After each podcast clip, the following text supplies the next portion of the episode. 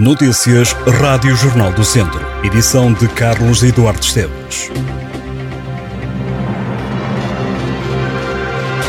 O presidente da Câmara de São João da Pesqueira acredita que é desta que a secção de proximidade do Conselho vai passar a juízo de competência genérica, como defendem a Câmara, a Ordem dos Advogados e até juiz-presidente da comarca de Viseu.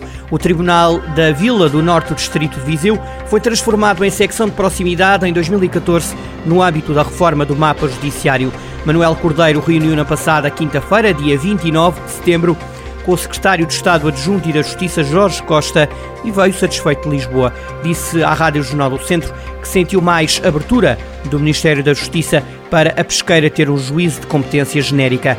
O autarca insiste que o Conselho tem todas as condições para ter um juiz em permanência, atendendo ao volume processual que tem e a distância de mais de uma hora de Moimenta da Beira, onde agora são acompanhados os processos do Conselho. A Escola Superior de Tecnologia e Gestão de Viseu recebe esta semana a sétima edição do evento Refresh Med, Jornadas Médicas de Lafões. O evento decorre esta quinta-feira, sexta-feira e sábado em formato presencial e também online. A iniciativa serve para formar os médicos participantes, com lugar para debater vários temas considerados relevantes para a prática clínica. A organização é da responsabilidade de 30 médicos internos, de formação especializada em medicina geral e familiar, do agrupamento dos centros de saúde de Lafões. Um dos objetivos do evento, de acordo com a equipa organizadora, é afirmá-lo cada vez mais como uma referência a nível nacional pela pertinência dos temas médicos levados à discussão, pela qualidade e reconhecimento dos palestrantes convidados a intervirem e pela mais-valia formativa com repercussão na prática clínica do dia a dia. Na programação, destaque para uma apresentação de trabalhos, palestras e workshops temáticos. Estão abertas as candidaturas para a comparticipação dos livros de fichas e de material escolar para os alunos do primeiro ciclo de Castro Daire. Os encarregados de educação devem dirigir-se ao balcão do atendimento municipal até ao dia 31 deste mês de outubro. Para completarem a candidatura, devem entregar as faturas dos livros de fichas e do material escolar e o número de identificação bancária, o IBAN. A autarquia aprovou recentemente a oferta dos livros de fichas para todos os alunos do primeiro ciclo do Conselho neste ano letivo. Em Lamego, a literatura vai cruzar-se com a arte, a música, o cinema, o teatro, a gastronomia e os museus durante o Festival Literário Testemunhos, que decorre a partir desta quarta-feira e até sábado. A programação do festival ficou a cargo de João Morales, programador e jornalista, Tiago Salazar, escritor e jornalista, e Alexandra Falcão, diretora do Museu de Lamego.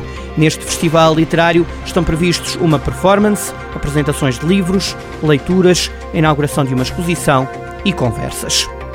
A diretora regional de Cultura do Centro, Susana Menezes, defendeu a importância de projetos que promovam a sensibilização e a consciencialização social para a desigualdade de género, que disse ainda ser muito pesada na cultura e na arte. Durante a apresentação da programação cultural em rede Coimbra, Região Cultura 2.0, Mulheres e Lugares, Susana Menezes sublinhou a importância de desenvolverem projetos que promovam a sensibilização e a consciencialização social para a desigualdade de género no setor da cultura e da arte. No seu entender, há ainda todo um caminho a fazer para se conseguir também na cultura e na arte alcançar a igualdade de género. A multinacional alemã Purem, sediada há cinco anos na zona industrial de Lagedo, em Santiago de Besteiros, no Conselho de Tondela, já emprega cerca de 650 pessoas. A fábrica produz catalisadores, silenciadores e tubos de escape para a indústria automóvel, em particular para a Stellantis, a antiga PSA e o grupo Renault-Nissan. A empresa é uma das maiores exportadoras a nível nacional. Em 2021, integrou o top 10 dos maiores exportadores de bens.